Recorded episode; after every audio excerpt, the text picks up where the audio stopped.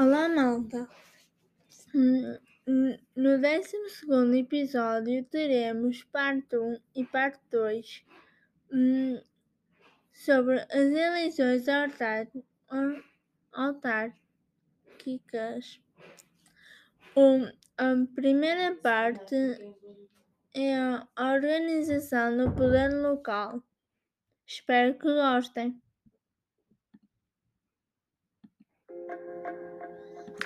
É já no dia 26 de setembro que se vão realizar as próximas eleições autárquicas. Vais poder votar nos candidatos a presidente da Câmara do teu Conselho, mas também em muitos outros órgãos do teu município e freguesia.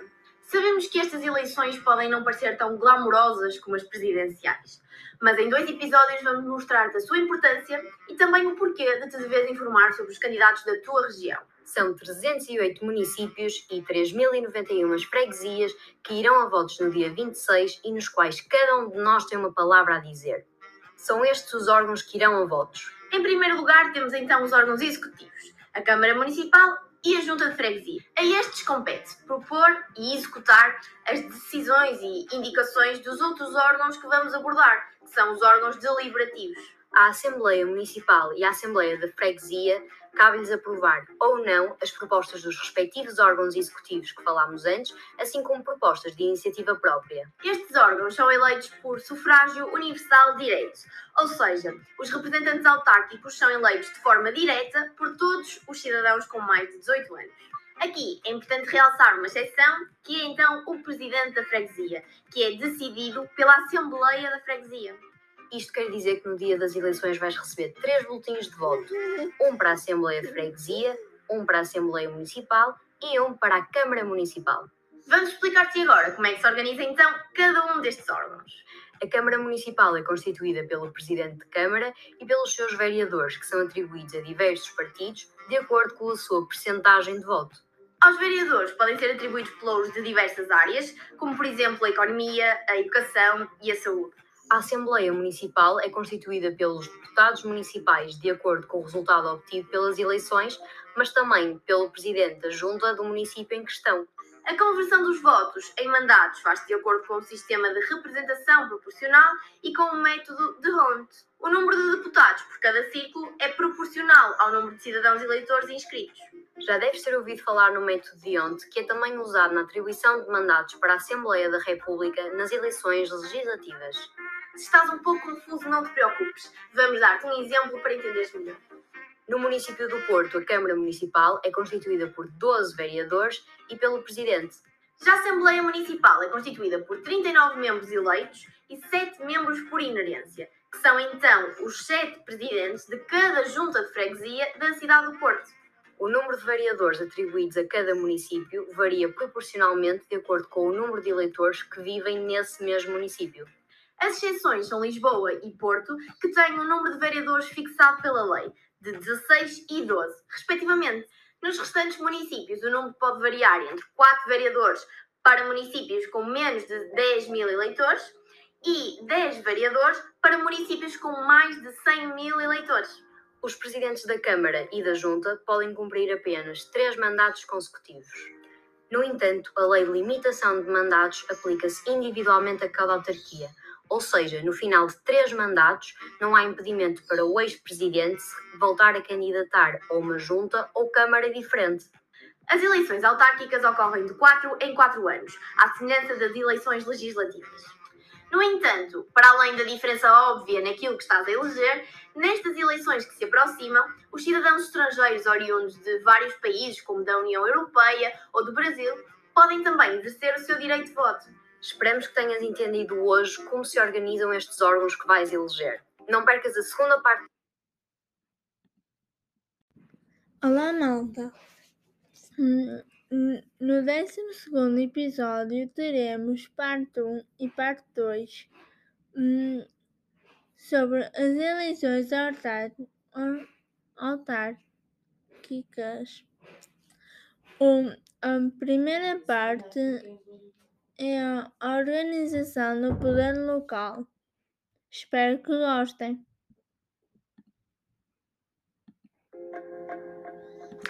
É já no dia 26 de setembro que se vão realizar as próximas eleições autárquicas. Vais poder votar nos candidatos a presidente da Câmara do teu Conselho, mas também em muitos outros órgãos do teu município e freguesia.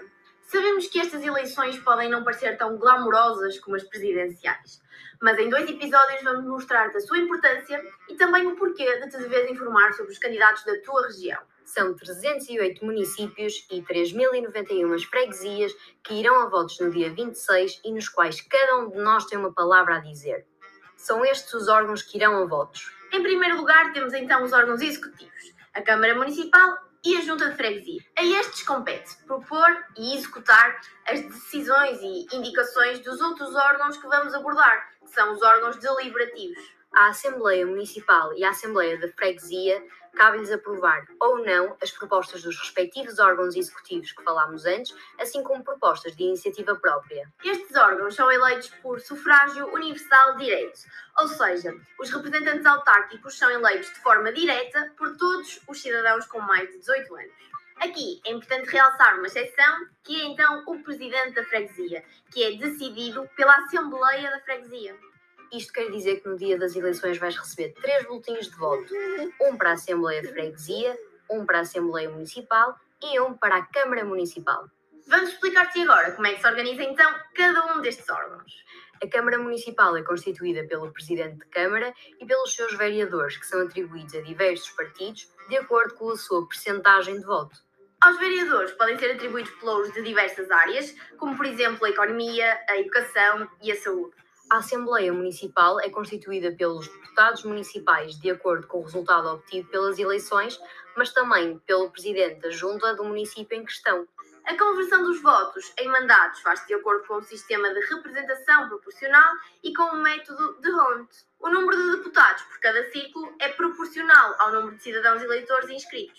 Já deves ter ouvido falar no método de Hont, que é também usado na atribuição de mandatos para a Assembleia da República nas eleições legislativas. Se estás um pouco confuso, não te preocupes. Vamos dar-te um exemplo para entenderes melhor. No município do Porto, a Câmara Municipal é constituída por 12 vereadores e pelo Presidente. Já a Assembleia Municipal é constituída por 39 membros eleitos e 7 membros por inerência, que são então os 7 presidentes de cada junta de freguesia da cidade do Porto. O número de vereadores atribuídos a cada município varia proporcionalmente de acordo com o número de eleitores que vivem nesse mesmo município. As exceções são Lisboa e Porto, que têm um número de vereadores fixado pela lei, de 16 e 12, respectivamente. Nos restantes municípios, o número pode variar entre 4 vereadores para municípios com menos de 10 mil eleitores e 10 vereadores para municípios com mais de 100 mil eleitores. Os presidentes da Câmara e da Junta podem cumprir apenas três mandatos consecutivos. No entanto, a lei de limitação de mandatos aplica-se individualmente a cada autarquia, ou seja, no final de três mandatos, não há impedimento para o ex-presidente voltar a candidatar a uma junta ou Câmara diferente. As eleições autárquicas ocorrem de 4 em 4 anos, à semelhança das eleições legislativas. No entanto, para além da diferença óbvia naquilo que estás a eleger, nestas eleições que se aproximam, os cidadãos estrangeiros oriundos de vários países, como da União Europeia ou do Brasil, podem também exercer o seu direito de voto. Esperamos que tenhas entendido hoje como se organizam estes órgãos que vais eleger. Não percas a segunda parte